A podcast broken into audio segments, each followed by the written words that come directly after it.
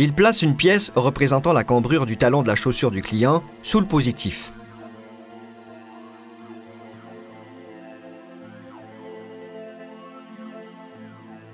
Il ajoute cette pièce sur la plateforme ajustable et relève la partie avant d'environ 10 degrés.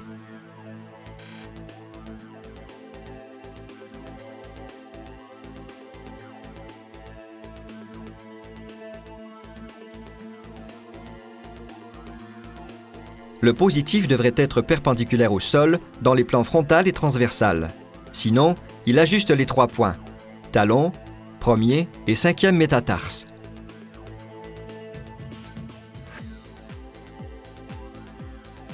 Les têtes métatarsiennes et la base du talon devraient être parallèles.